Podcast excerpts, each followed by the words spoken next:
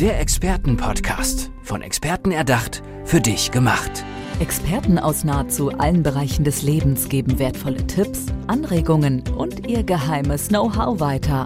Präzise, klar und direkt anwendbar. Von A wie Affiliate bis Z wie Zeitmanagement. Der Expertenpodcast macht dein Leben leichter.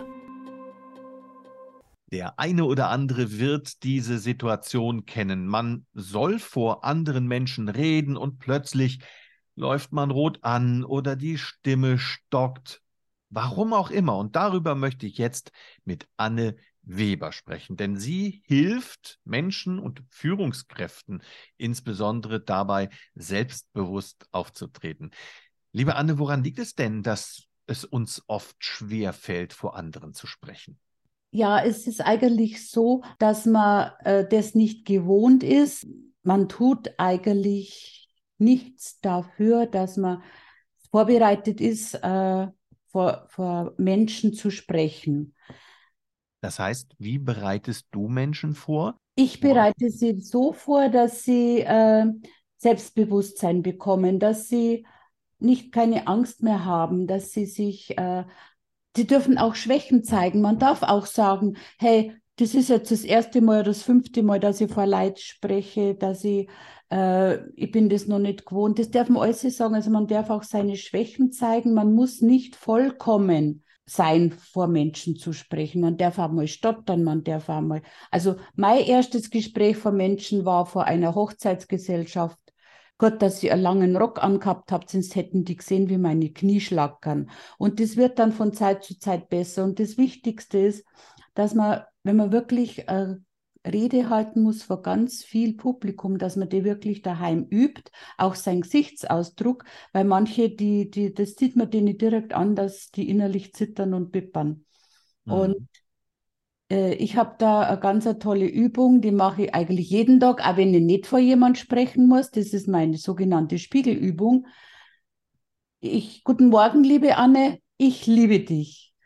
Du bist eine tolle Speakerin und auch eine Buchautorin, weil das, ich schreibe auch ein Buch drüber. Und du bist stärker und besser, als du dachtest. Du bist ziemlich, ziemlich gut. Und jetzt geh raus und zeige es der Welt. Und das sage ich jeden Tag vom Spörgel. Und dann. Mhm.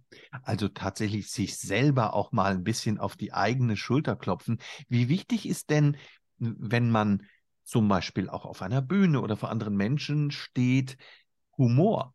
Also für mich ist das ganz wichtig, weil ich, man darf sich selber nicht so ernst nehmen und man darf das nicht oder man sollte das nicht so ernst, bierernst sagen, was man sagen möchte oder muss.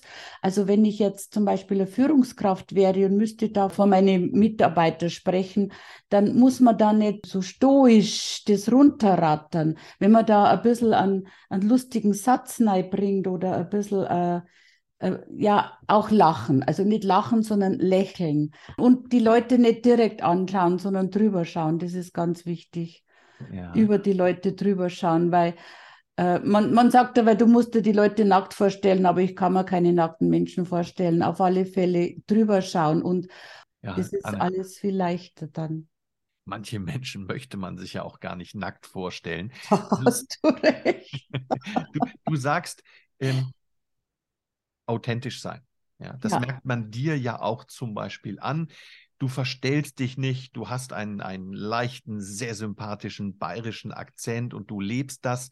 Ist das auch Teil von Selbstbewusstsein zu sagen, ich bin so, wie ich bin, so kriegt ihr mich oder nicht anders?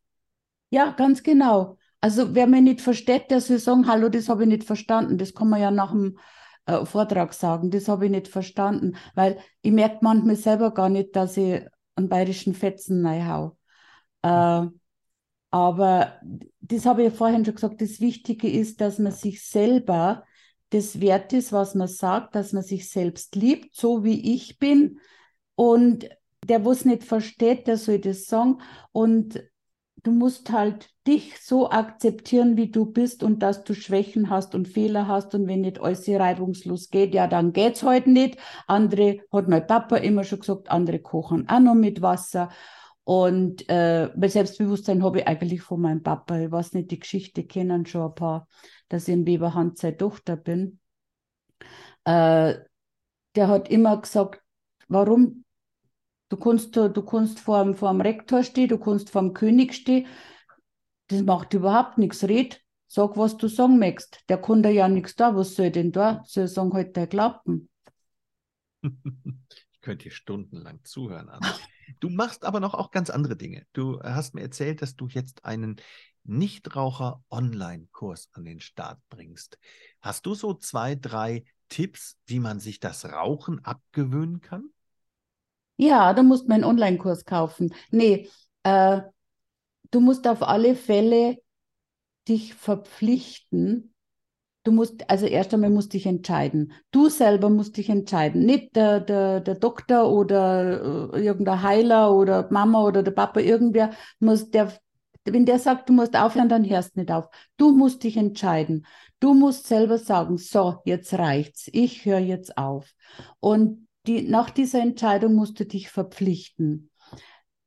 Am, am besten schriftlich. Ich verpflichte mich, ich, Anne Weber, verpflichte mich, da, heute das Rauchen aufzuhören und ich fasse nie mehr wieder Zigarette an.